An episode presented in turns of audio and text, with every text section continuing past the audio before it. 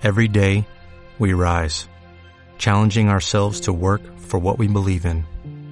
At U.S. Border Patrol, protecting our borders is more than a job, it's a calling. Agents answer the call, working together to keep our country and communities safe. If you're ready for a new mission, join U.S. Border Patrol and go beyond. Learn more at cbp.gov/careers. Bienvenido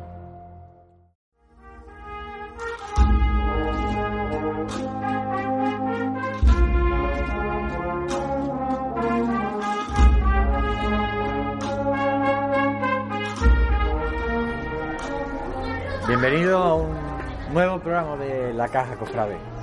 Agradeceros en primer lugar a, todos nuestros amigos y seguidores la gran audiencia del programa de la semana pasada que estuvimos charlando con un cofrade magnífico y tan grande como es Miguel Ángel Oliver. Y no nos hemos movido mucho porque seguimos en Triana.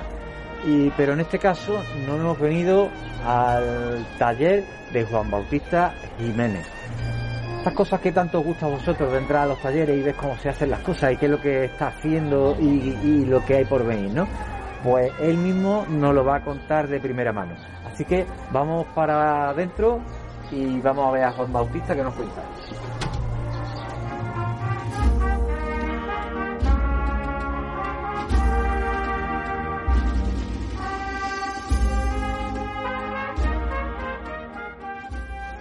Bueno, pues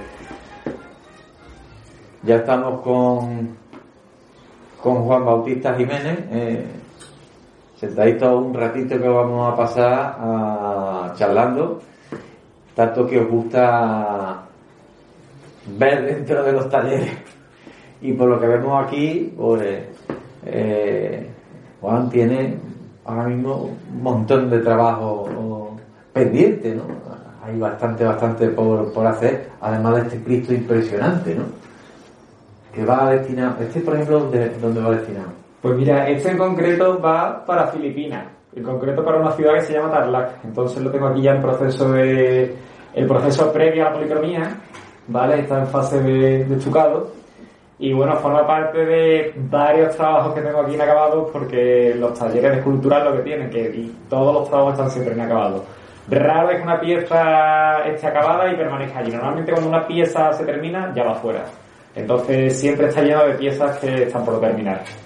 ¿Por qué no hacemos una cosa? Porque eh, a, a, a, las personas en general siempre les gusta mucho, hombre, ven la pieza termina en la calle, ¿no? Sí. pero uh, no se trata de hacer una clase aquí de, de, de cómo llegar a esto, ¿no? Claro. Pero, mm, Cuéntale cuáles, cuáles serían los pasos, ¿no? Primero viene, puede ser el modelar, ¿no? Quizá, o, o, O sea, ¿cómo viene? te refieres al resumen de cómo se elabora una obra de este tipo, ¿no? Exactamente. Pues bueno, pues cuenta con varias fases, ¿vale? La primera y más importante es estar motivado, estar ilusionado, estar con bastante ganas de llevarla a cabo. Eh, después, normalmente, o por lo menos como en mi caso, eh, casi todos por encargo. Entonces, el cliente, que puede ser desde un sacerdote, desde eh, una hermandad un particular, pues viene a contarte lo que, lo que él desea, o sea, lo que quieren hacer. Y a partir de unas nociones básicas de quiero un Cristo, quiero que represente este momento iconográfico, pues se empieza a trabajar. Normalmente es mejor que haya bastante carta libre a la hora de desarrollar la obra, que haya bastante libertad. Y, y luego, bueno, eh, se empieza a llevar a cabo mediante dibujos. Normalmente, como en mi caso, siempre hago una maqueta previa en barro a una pequeña escala. Y luego ya eh, nos meteríamos a trabajar a partir de ese modelo, de, de esa maquetita, nos meteríamos a trabajar en la obra en madera, que normalmente la madera que nosotros empleamos es la madera de cedro, es una madera bastante noble, eh, es muy blanda, El cedro real. el cedro real, ¿no? ¿Vale?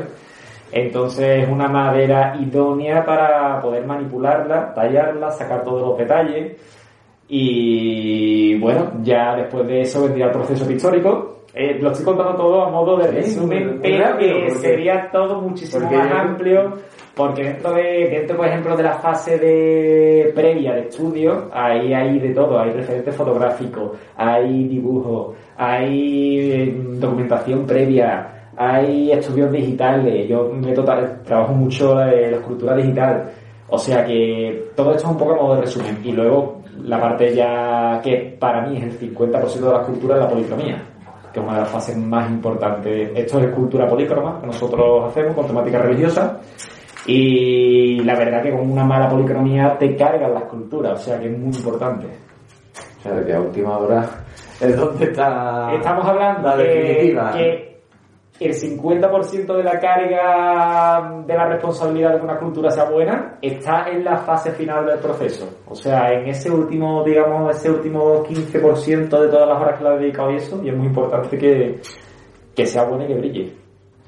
Pues fijaros, mira, nos han sacado de la duda Juan un poco de los procesos de eh, cómo se hace una imagen. Tú has referido lo de la motivación. ¿Tanto influye en el resultado de la obra? Sí, influye muchísimo, la verdad.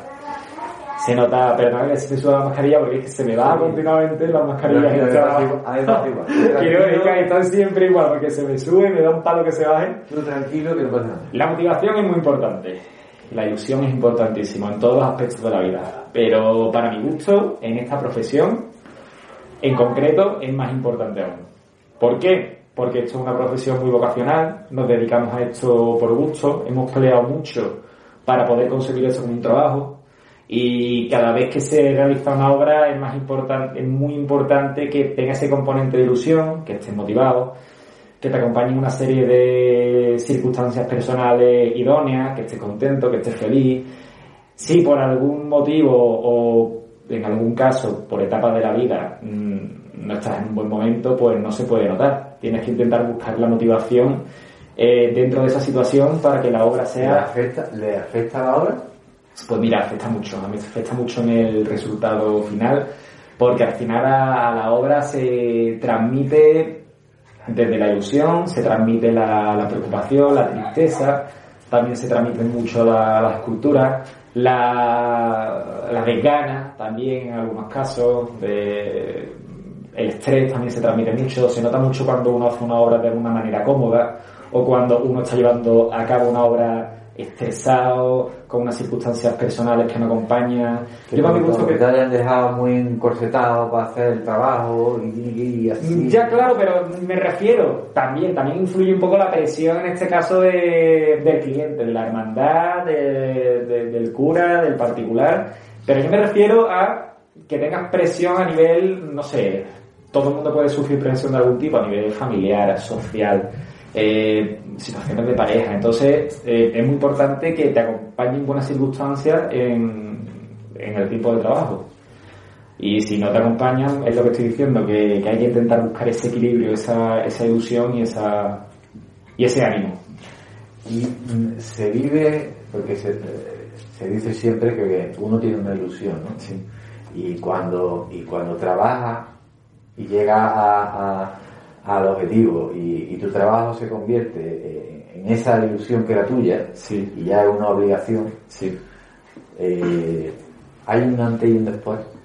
Cuando estás soñando de, de llegar a tener tu taller y esa ilusión, cuando ya estás trabajando te conviertes en algo más serio, eh, resta algo de ilusión.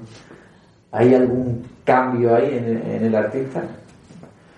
Pues a ver, eh, la verdad que en el caso de las artes plásticas, en nuestro caso que somos artistas con una temática muy muy concreta, es una profesión que bueno, que aunque se trabaja en varias partes del mundo, pero es un, es una es un arte muy popular, la verdad, se ha dicho.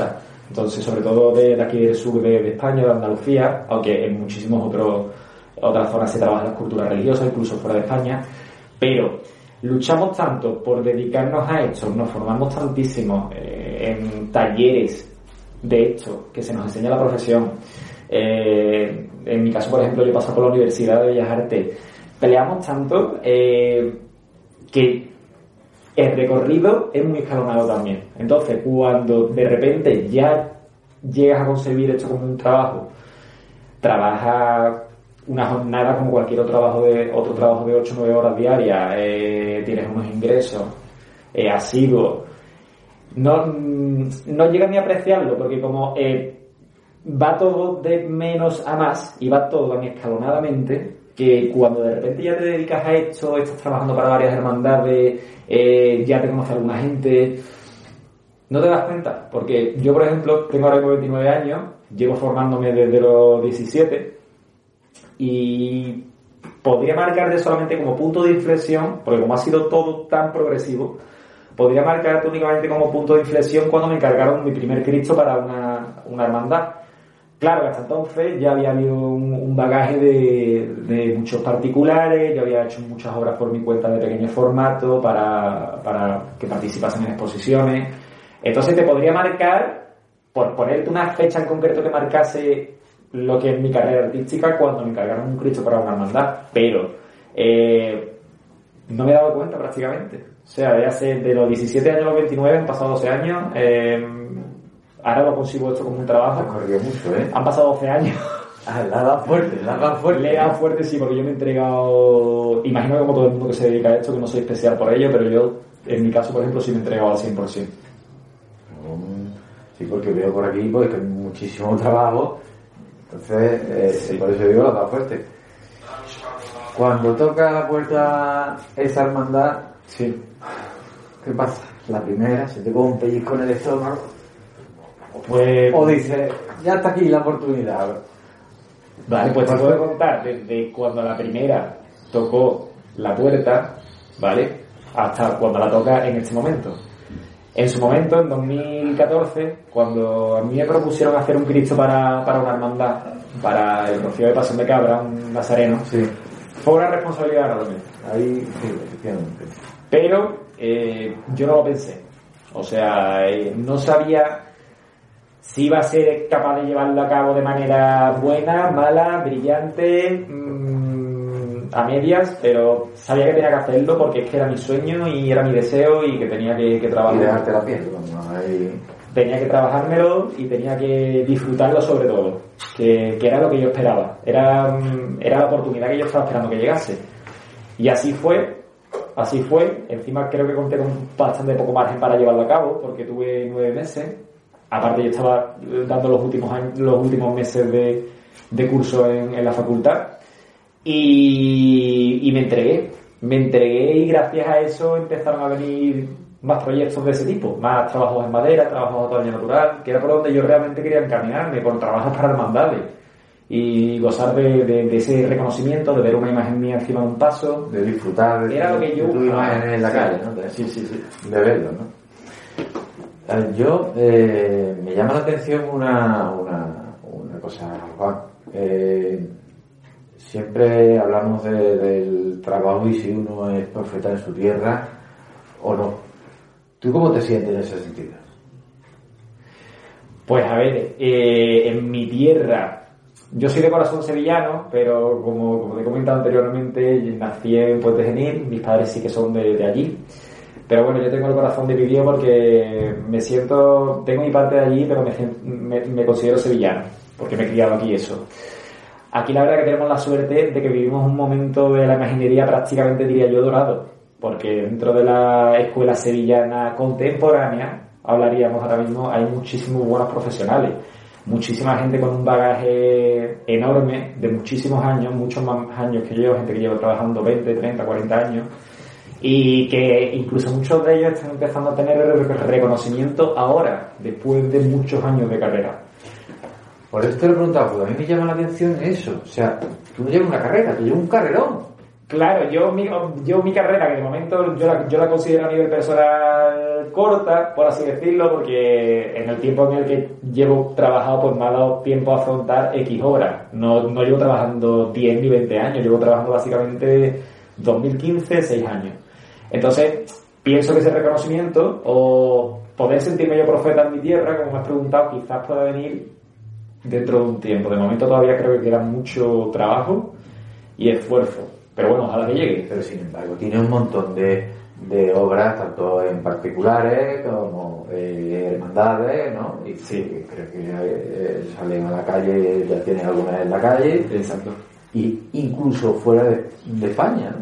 Claro, ahora mismo la, la producción la tengo dicho, un poquito enfocada, un poquito enfocada fuera de aquí, porque las obras que ves aquí ahora mismo, por lo menos las grandes, precisamente van todas fuera.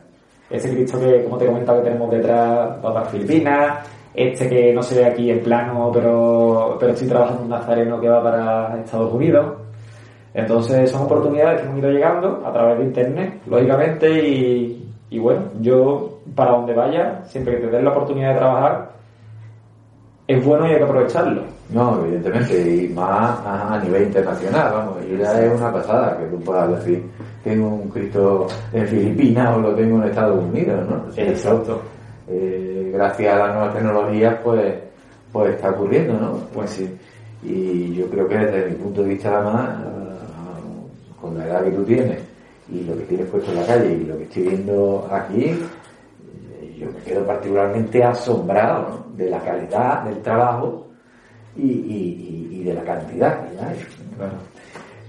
Pero mm, ahora que ha dicho lo de las nuevas tecnologías, mira, mm, es muy diferente a cómo se trabajaba antes que ahora meterse, por ejemplo, en un modelado 3D, en, el, en, el, en, el, ordenador y tal es muy diferente, ese salto lo has vivido tú. Yo lo he vivido, sí. ¿Cuesta más trabajo que lo de antes, lo de ahora?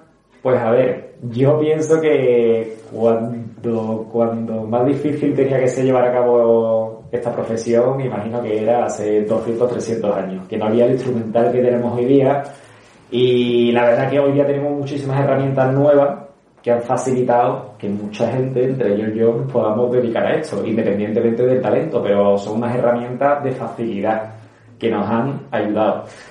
En todo el ámbito este digital, modelado, escultura digital, eh, bueno, modelado 3D, impresión, eh, ha facilitado mucho también porque han permitido que una vez que, por ejemplo, un trabajo llega a, llega a la madera por el, por el, por un previo escaneado y por una impresión en madera, pues sale con muchísima más definición. Todo se ha hecho. Pero incluso ya las, las sacadoras de puntos tradicionales que, que siguen actualmente, siguen funcionando, eh, cuentan ya con una infraestructura buenísima para dejar súper depurados los modelos, los modelos eh, trabajando a distintas escalas. Es que te puedo hablar que desde que desde que nosotros por suerte podemos contar con referencias fotográficas, mientras que hace 200 años no tenían referencias fotográficas a la hora de poder resolver un pie, una rodilla, una mano, eh, necesitábamos un modelo presencial. Entonces, nosotros contamos con una serie de, de instrumental, eh, poder hacer un diseño de un Cristo dentro de un ordenador, en lugar de una maqueta en barro, que, que yo, por ejemplo, lo hago de las dos maneras, cada una tiene sus su pros y sus contras, eso no se podía hacer te digo hace 10 años directamente. O sea, no te hablo ya de hace 100, sino que el hecho de hacer un modelo digital hace 10 años no se podía hacer. Y ahora mismo eh, esta profesión sí es verdad que eh, está un poquito encorsetada en cuanto a nuevas tecnologías, porque por la mentalidad de mucha gente mm, se ponen muchas barreras. Entonces hay mucha gente que de momento prefiere no incluir ningún tipo de medio digital, prefiere hacerlo todo de la manera más ortodoxa posible, más pura Sí, digamos que está, entre comillas, ¿no? Se está mal, mal visto el hecho de, hacer uso de los medios digitales. Para mucha gente sí, por desgracia sí. Eh, pero cada uno, siempre, cada uno tiene su criterio. Siempre todas las, todas las profesiones del mundo pues van evolucionando. Claro, claro, evidentemente, ¿no? Sí. Oye, y, esto de que tenga uh, eh, la, estas nuevas tecnologías y que, que están a, mano de cualquiera. Sí. Y, hay, en, todo, mucho, en todas las profesiones hay mucho aficionado también, ¿no? que a lo mejor lo hace por hobby y, todas estas cosas. Eh, puede llegar incluso mm, a ser un, intrusismo, el aficionado que, que, haga alguna cosa de esta y, y quiera colocado, que quiera regalar alguna imagen, o que puede, puede afectar a la profesión. Puede llegar a un punto que las nuevas tecnologías, que, prácticamente hace poco se están utilizando, Claro.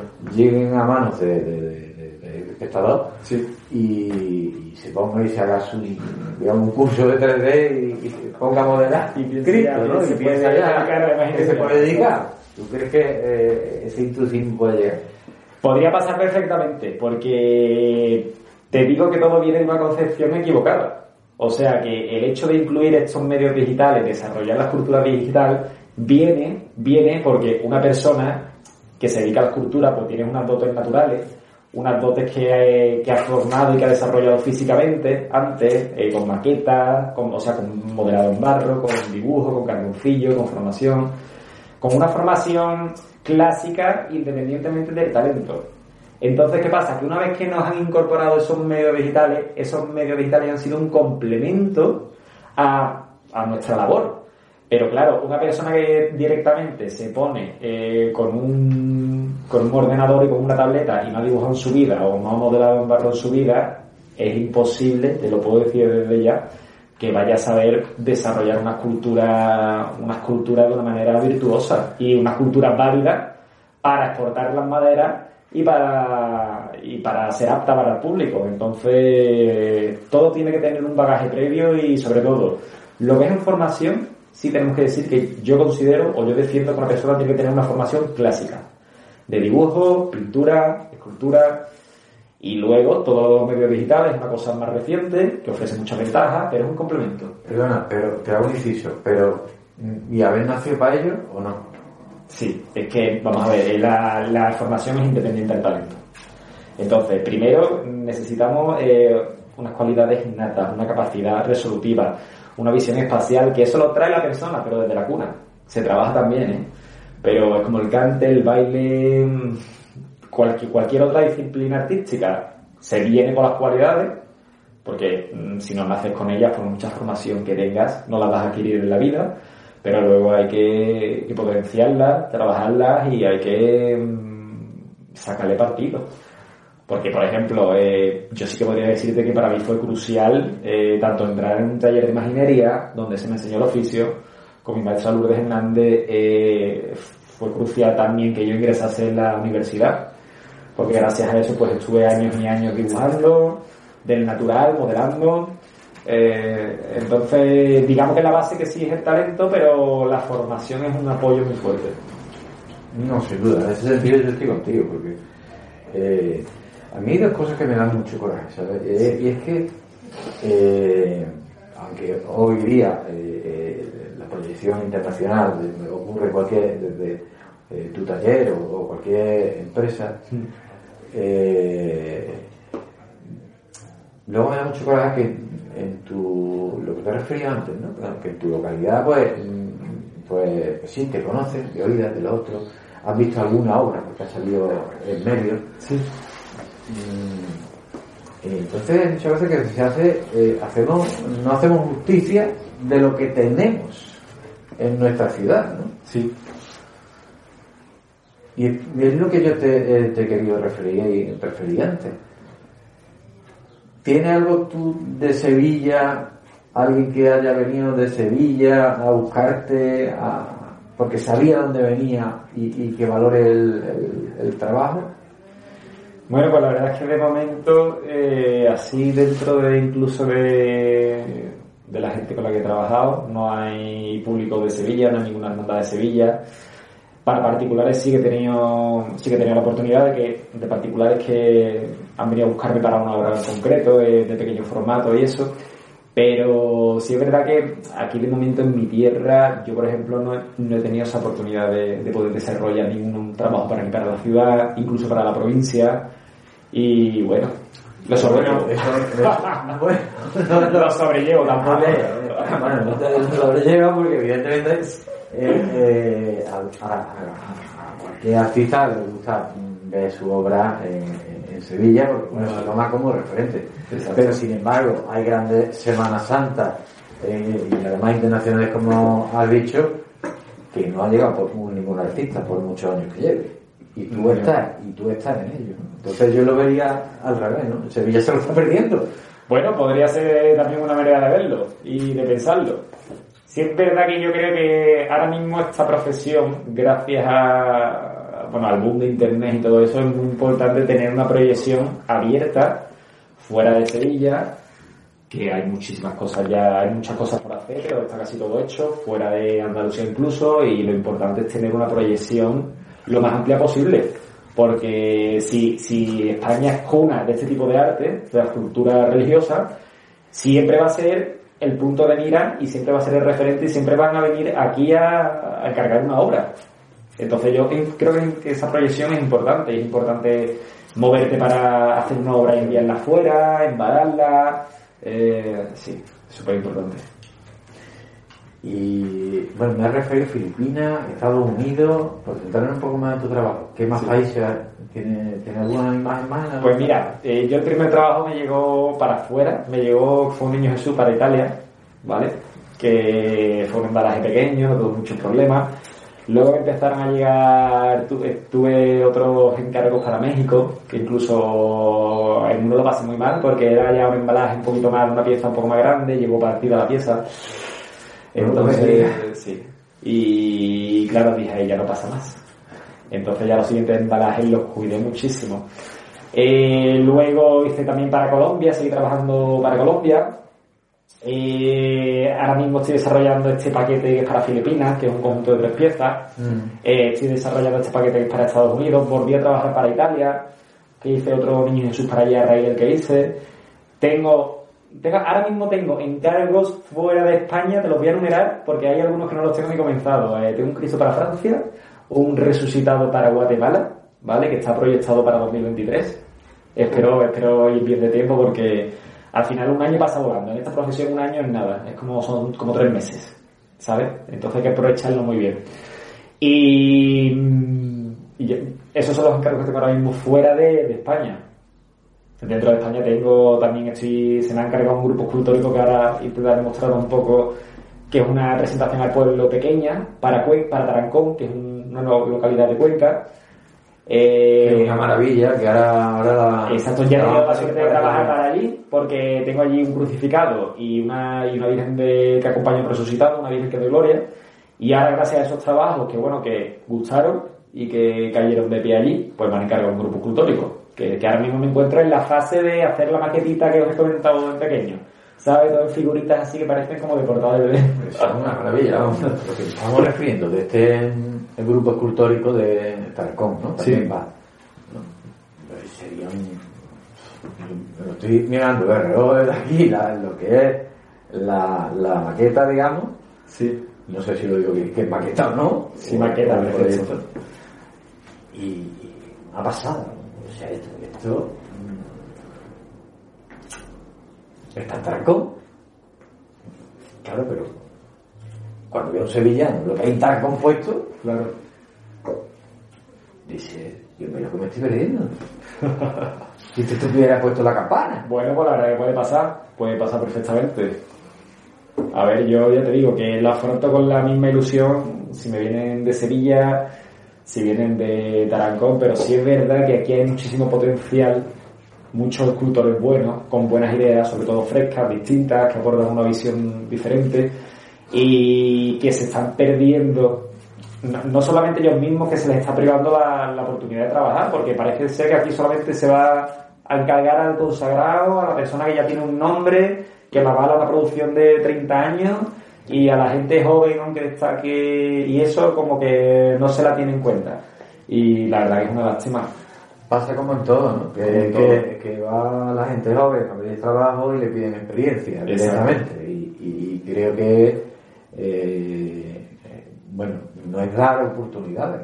Porque no es dar oportunidades en el caso de la, de la imaginería. Mm. Porque tú entras a este taller y ves esta calidad eh, con la que trabaja y, y, y, y- ya, con la boca, el currículum que tiene, Claro. y evidentemente pero es cierto o sea la gente se va al, al- al consagrado al consagrado fue va, el que va el primero ¿no? Exacto. Sí. entonces eh, yo soy partidario efectivamente de, de dar más, más a conocer que es uno de los motivos por los que estamos aquí hoy y, y, y- y que se vea los nuevos valores O sea, que, que, que, que mañana va a ser tu consagrado. Ojalá. que mañana va a ser tu consagrado. Pero eh, yo, desde mi punto de vista, en particulares y hermandades, de, de, de, decir, oye, no, yo me voy a acercar a, a, a en tu caso a, a, a Juan eh, Bautista y, y, le voy a comentar lo que quiero y tal, ¿no? Claro. Y, y sin embargo, se lo están perdiendo totalmente. Porque yo veo aquí, vamos, que están aquí detrás, que ahora lo vemos también, que está policromado ya y todo, pero el gusto. Sí, porque esto es un boceto de, de ese primer Cristo del que te he hablado. Es el modelo en barro de, de ese Cristo que hice para cabra, en madera. Y es que parece que me está mirando a mí. Claro. Y es, y es impresionante. Sí, a él le gustó mucho, la verdad. Este Cristo gustó bastante al público. ¿Y más obras que hayan gustado? Pues ¿Cuál mira. tú la que más, la que más le gusta A al público? Eh, ahora mismo, precisamente, de la. Yo creo que destaco en Cristos y secundarias, imágenes secundarias ahora mismo. Entonces, de imágenes titulares que llevo hechas, llevo hecho eh, este Cristo, que es un nazareno, hice un crucificado para esta localidad de Tarancón, que gustó bastante. Perdón, el, el crucificado Sí, mm, es lo más dificultoso en la imaginería. Pues o, mira. o un grupo escultórico porque todo va en conjunto, en conjunción, Exacto. que es lo más difícil. Para mí lo más difícil sería un grupo escultórico, porque hay que trabajar la composición y que todo tenga una unidad, que las figuras estén interrelacionadas entre sí, que tenga también una estructura. Todo lo que sea un grupo compositivo mm, es bastante difícil. Y luego ya si nos vamos a una, fi- a una figura individual, pues yo creo que sí, que el crucificado se podría encontrar en, en el eslabón máximo de complejidad, porque todo es una, es una figura que está suspendida en el aire, es una figura que hay que darle un aplomo, que tiene que tener el peso de, de Cristo en la cruz. Eh, la anatomía no funciona de la misma manera cuando una persona está de pie, que ni cuando una persona está tumbada, ni cuando una persona está colgada, como es en este caso.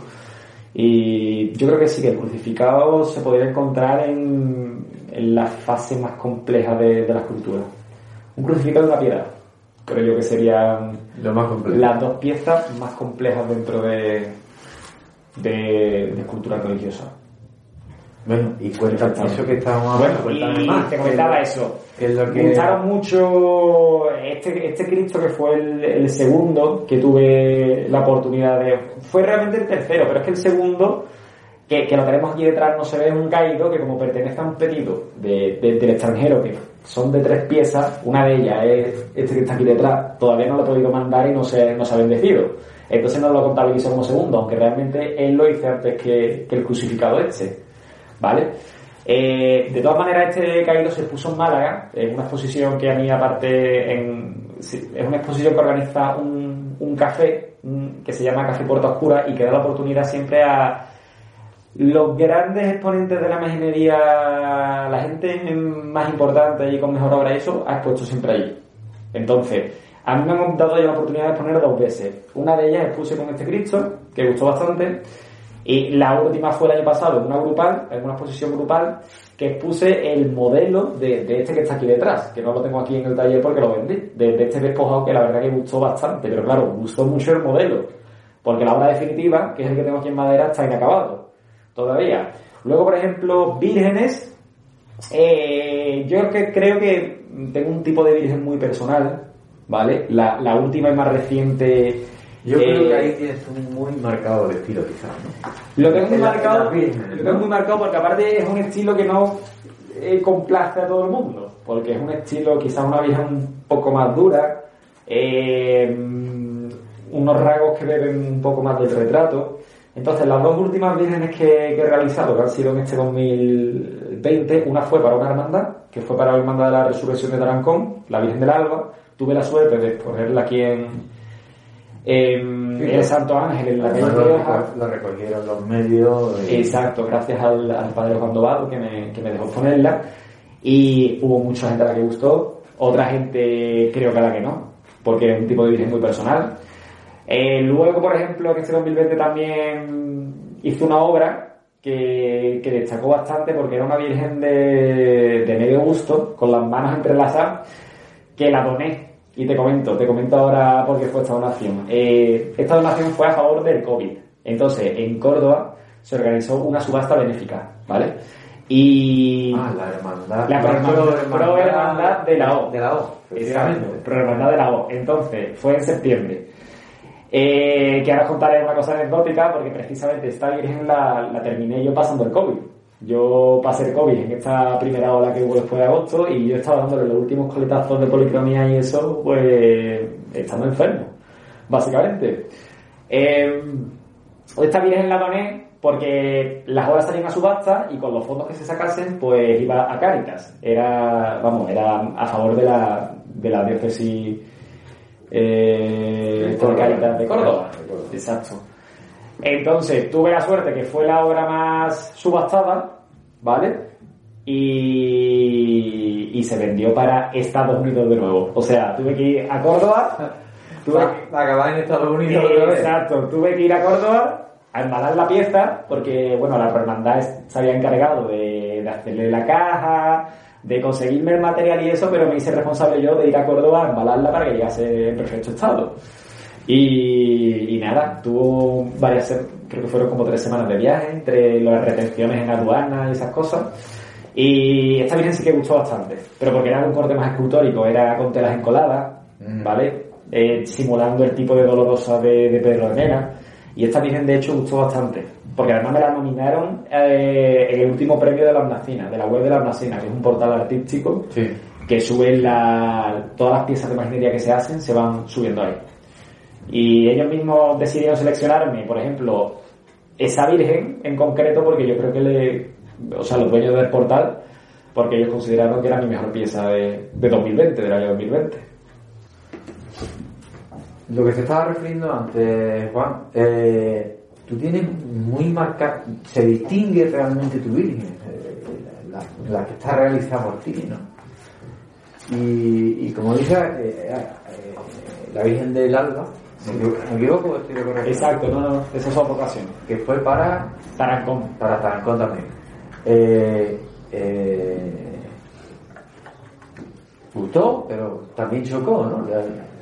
Bueno, es que era un tipo de virgen ya encima muy concreta, porque acompañaba a un Cristo de la Resurrección. Entonces yo le propuse a la hermandad que como que creara un tipo de iconografía así de la Virgen eh, recibiendo a Jesús con una flor, emocionada, con una mano en el pecho. Y yo sabía que era una virgen que iba a ser distinta, entonces todo el mundo no la podía entender. De hecho, en el Santo Ángel, que aparte tuve la suerte de que el padre Juan Dolado eh, me, me, me trasladó algunos de los comentarios que habían hecho allí mientras que yo no estaba. Entonces me hizo mucha gracia porque una persona dijo, está muy bonita, pero este tipo de virgen en sevillano, esto es otro concepto. Y claro, ya digo yo, claro, y me hace gracia porque aparte yo ya lo sé de antemano, ¿sabes? Pero me hace gracia, por ejemplo, que, que se tienda a querer un patrón de virgen, no en Sevilla, sino en Andalucía en general. Es un patrón de virgen marica y cuando empezamos a sacar cosas de ahí, a veces gustan, porque puede pasar, a veces gustan y bastante, y hay veces que como que genera un rechazo. Bueno, tenemos el ejemplo además de lo que antes hemos hablado y, y- y que a los dos nos gusta mucho la obra, ¿no? Y, de- y es de eh, Luis Ortega Bru, Exacto. que eh, eh, rompe totalmente eh, un, un estilo diferente y, sin embargo pues tiene eh, obras y, y pinturas como tú me referías Exacto. antes Sí. eh, y que hoy además eh, son muy la gente las la, la valora muchísimo ¿no? Sé lo que me- cuando cuando las sacara y las viera la gente no sé qué, qué, qué dirían no pero pero a día de hoy se valoran muchísimo y son totalmente diferentes Claro. Entonces vivimos los andaluces marcaditos en, la imaginería de que no no de aquí no nos podemos salir. Bueno, sí que hay unos estereotipos, diría yo, unos estándares, que cuesta más sobrepasarlo, pero al mismo imaginero en sí le cuesta sobrepasarlo muchas veces por miedo, por, por seguridad en sí mismo incluso, o directamente porque dentro de su mentalidad él no concibe que hay una estética fuera de, de la cultura andaluza tradicional, ¿vale? Que, que a nosotros nos ha llegado a través de los siglos, pues de Roldán, de Martínez Montañés, de Juan de Mesa, que toda esta gente, a su, a su vez en su momento, ya bebían de muchas fuentes que eran fuera de Andalucía, ¿sabes? De Italia, en fin. Entonces, yo creo que, que, sí que es un pequeño defecto, no, no quiero tampoco generalizar, pero, pero sí que se tiende a buscar ir a lo seguro, a buscar un tipo de estética que funcione o que sea aceptada por el mayor público posible. Eh, y ya te digo que, eso, que la estética de la escultura andaluza por sí, de, de por sí, tiene, tiene unos estándares muy marcados, un estereotipo por así decirlo, y por suerte yo sí considero que en los últimos años sí que hay mucha gente que quiere como sobrepasar esa línea, que se está esforzando por ofrecer una visión distinta o por abrir el campo, porque como hay tanta gente que se dedica ya a esto eh, y tanta gente que, mm, que cultiva desde la cultura más ortodoxa y más tradicional y más clásica hasta un enfoque mucho más contemporáneo, yo creo que mi enfoque tiene la base clásica, pero creo que eh, el enfoque sigue que es bastante contemporáneo. Eh, eso sí me lo comenta aparte toda la gente. Tiene valentía. Tengo la suerte de tener bastantes amigos historiadores que hacen énfasis en eso, que mis obras tienen contemporaneidad. O sea, se ve que son obras que están hechas en el siglo XXI y que están hechas en este tiempo. Y yo en cierto modo lo persigo. O sea, para mí es una cosa importante eso. O sea, que, que se vea que son expresiones, posturas, eh, rasgos que son de este momento. ¿Y no hay ninguna inspiración en algún eh, en algún artista renombrado? Ya no te estoy hablando de, de, eh, de, irnos a, los clásicos, sino irnos, por ejemplo, al siglo pasado. Vale. ¿No hay ningún referente del que tú bebas o es lo que te sale y... Pues tengo varios, tengo muchos referentes. Así por nombrarte... Hombre, pues al barroco, bueno, es que como del barroco te he nombrado ya los que me gustan, que son los primeros que se me han ocurrido, ¿sabes? Eh, me voy a ir un poco más así, a lo más contemporáneo. Eh, pues mira, muchas veces he tomado referencias tanto de Antonio y Yane, que me encanta, ¿sabes? Sebastián Santos Rojo lo estoy empezando a descubrir un poco más ahora, ¿vale? A raíz de esta exposición última que he visto muchas muchas obras suyas de cerca.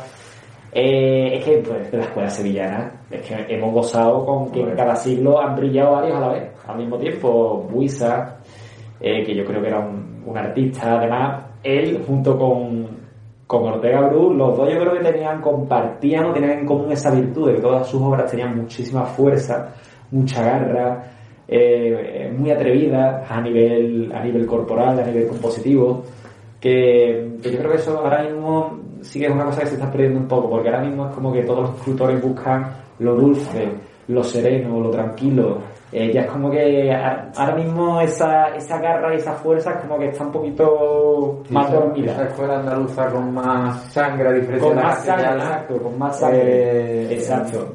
Ahora mismo está como un poquito, yo diría que siguiendo la obra así en general de otros compañeros y eso está un poquito como más apagada. Ahora mismo se tiende a buscar eso, a buscar lo dulce, lo bonito, lo tranquilo, lo, lo espiritual. Pero quizás sea lo que se va buscando lo que transmite fácil no es lo que transmite fácil porque es que aquí lo bueno es que esta profesión abarca el abanico muy amplio. Entonces, eh, hay gente que lo que busca una obra es que tenga muchísima fuerza. Hay otra gente que lo que busca es que tenga mucha espiritualidad y mucha unción, que parezca que se va a romper la, la obra. Eh, entonces, ya te digo que por suerte, cada persona tiene una preferencia. Entonces, lo que tampoco se puede pretender o tampoco se puede apoyar a un artista es por complacer a todo el público. Porque eso va a ser imposible siempre.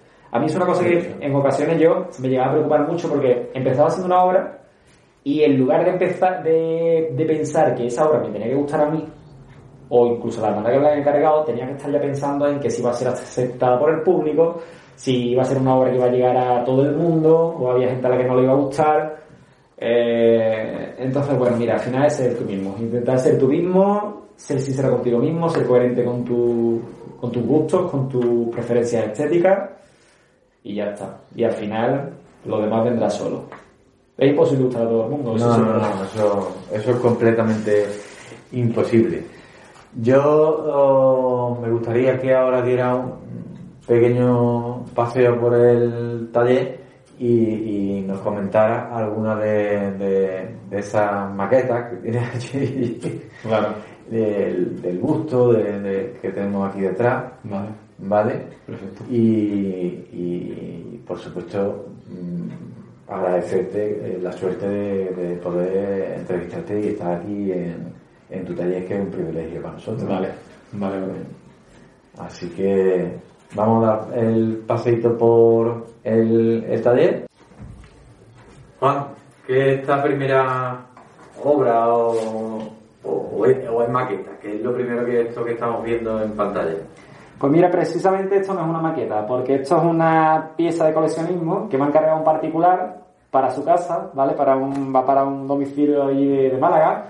Y él quería un nazareno, me dio bastante carta libre para llevarlo a cabo, entonces yo en lugar de hacerle una postura mucho más convencional y eso, pues lo representé de esta manera. Jesús Camino del Calvario, como con en un momento ahí de inflexión, de descanso, en el que se le resbala la cruz.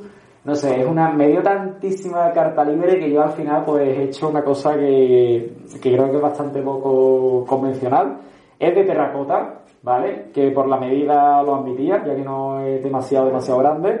Y bueno, si os fijáis, eh, tiene los ojos cerrados porque está como medio suspirando. Y bueno, esto es una pieza que, sin imponerme ningún tipo de condición, pues ha salido esto. Pues aquí os muestro eh, una obra que tengo en proceso, ¿vale? Es un Jesús despojado, representa el momento previo a la crucifixión, como os he estado contando va para Filipinas, ¿vale? Por lo cual va a llevar un embalaje bastante grande, porque Cristo es de unas dimensiones bastante considerables, mide con peana incluida dos metros, y bueno, estoy aquí con los últimos coletazos de- del estuco, dándole los últimos toques de lija y en breve pues empezaré con todo el proceso de, de policromía. Aún hace falta un tiempo para hacerle en relieve las heridas, la sangre, eh, tiene ya incorporado los ojos de cristal, ahora yo me encuentro haciendo la corona de espinas, ¿vale? Que yo lo hago de, de cuerda encolada, pero en el momento en el que la vaya a ver, pues podía apreciar perfectamente la- las cuerdas ahora mismo. Cuando está acabado no parece cuerda, pero de momento sí, porque está en proceso. Y bueno, la verdad es que estoy deseando acabarlo. Bueno, pues mira, esto es la fase previa y más importante de todo, de todas las obras, antes de ponerla incluso en un paso, porque es la maqueta en pequeño que hacemos casi todos los escultores imagineros antes de desarrollar más obras en un formato un poquito más grande. Entonces, esto pertenece a un grupo escultórico que estoy realizando. Tengo aquí ya una terminada y otra está en proceso, ¿vale? Representa el momento de, de la presentación al pueblo, no puedo decir para dónde va, lo siento, pero ya os digo, eh, es un grupo escultórico de tres figuras y aquí pues hay que estudiar todo. Hay que estudiar un poco las proporciones, la expresión corporal, eh, incluso los atuendos que va a llevar, a nivel facial también hay que hacer una aproximación, aunque es en pequeñito. Entonces, nada, yo no me gusta tampoco detallarla muchísimo. Me gusta que se queden más o menos en un grado como este. O sea, no trabajadas minuciosamente, pero que sí se vean bastante próximas a lo que puede ser el resultado final. Bueno, pues hasta aquí el programa de hoy. Nos hemos metido en el primer taller, en este caso en el de Juan, que amablemente pues hemos disfrutado de esta charla y nos ha enseñado sus obras tanto pasadas como el gran futuro que tiene por delante. Nos vemos la próxima semana.